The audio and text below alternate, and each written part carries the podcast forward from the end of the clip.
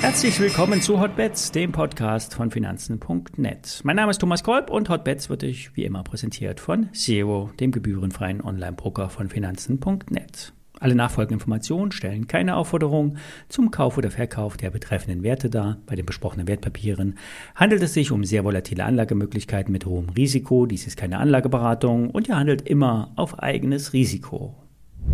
Ja, das Bild bleibt gleich. Der DAX steigt und steigt, auch wenn die Luft dünner wird. Treiber sind die Shorts, die immer wieder aus dem Markt gekegelt werden. Erst ab Kursen unter 14.485 gibt es erste Anzeichen von Schwäche. Nach oben gibt es diverse Widerstände. Im Groben ist zwischen 14.4 und 14.8 alles möglich. Die amerikanischen Börsen sind heute nur halbtags präsent, muss aber nicht heißen, dass es keine Bewegung gibt. Gestern Abend hat die Firma Helmer Eigenheimbau die Prognosen angepasst, wie befürchtet nach unten. Der Umsatz soll zwar noch an der unteren Spanne bei 300 Millionen Euro liegen, aus 20 Millionen Euro Ergebnis soll nur noch ein mittlerer einstelliger Millionenbetrag herauskommen.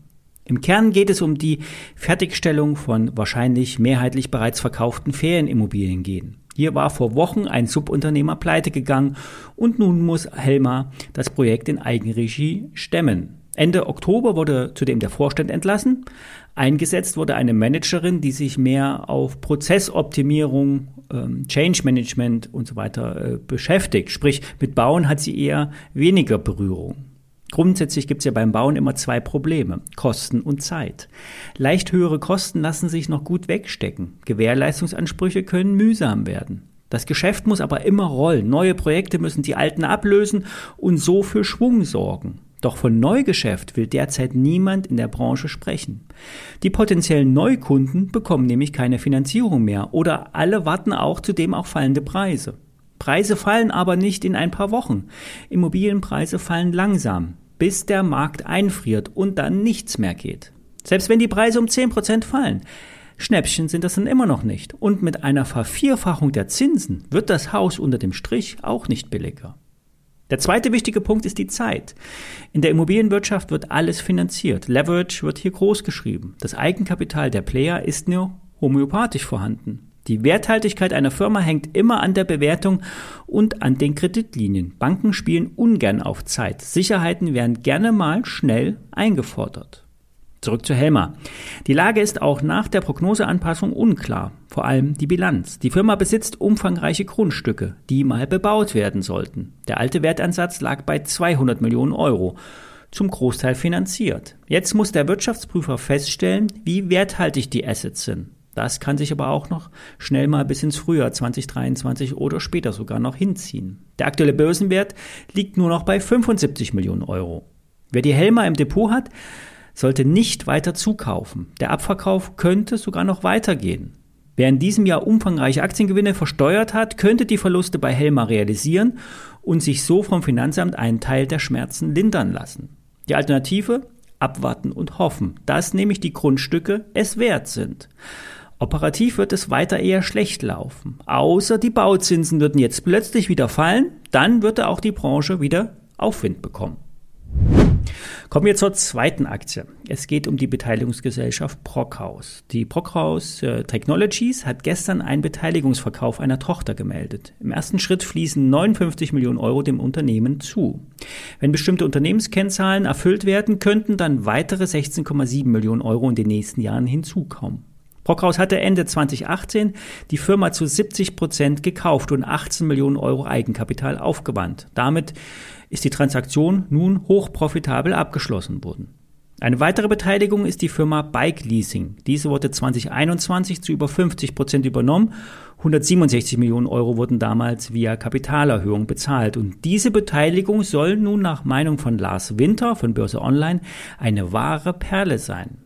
Bike betreibt eine Plattform für die Vermittlung, Finanzierung und dem Management von Fahrrädern, speziell für Firmen. Es geht hier um Dienstradleasing.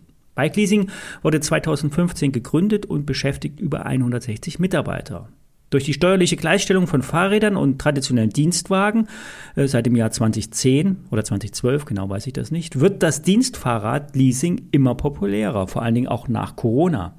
Es können alle Arten von Fahrrädern auf Firmenkosten genutzt werden, für die Fahrt zur Arbeit und auch in der Freizeit. Selbst die Angestellten des öffentlichen Dienstes können Teile des Gehaltes in ein Dienstfahrrad wandeln lassen.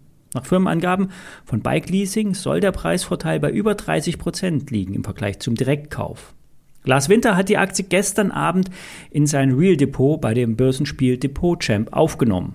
Der Wert lag bei der Aufnahme 9% im Plus und stand bei 23 Euro. Danach schoss die Aktie auf fast 28 Euro nach oben. Das liegt vor allen Dingen daran, dass der Wert sehr markteng ist und nur wenige Stücke verfügbar sind.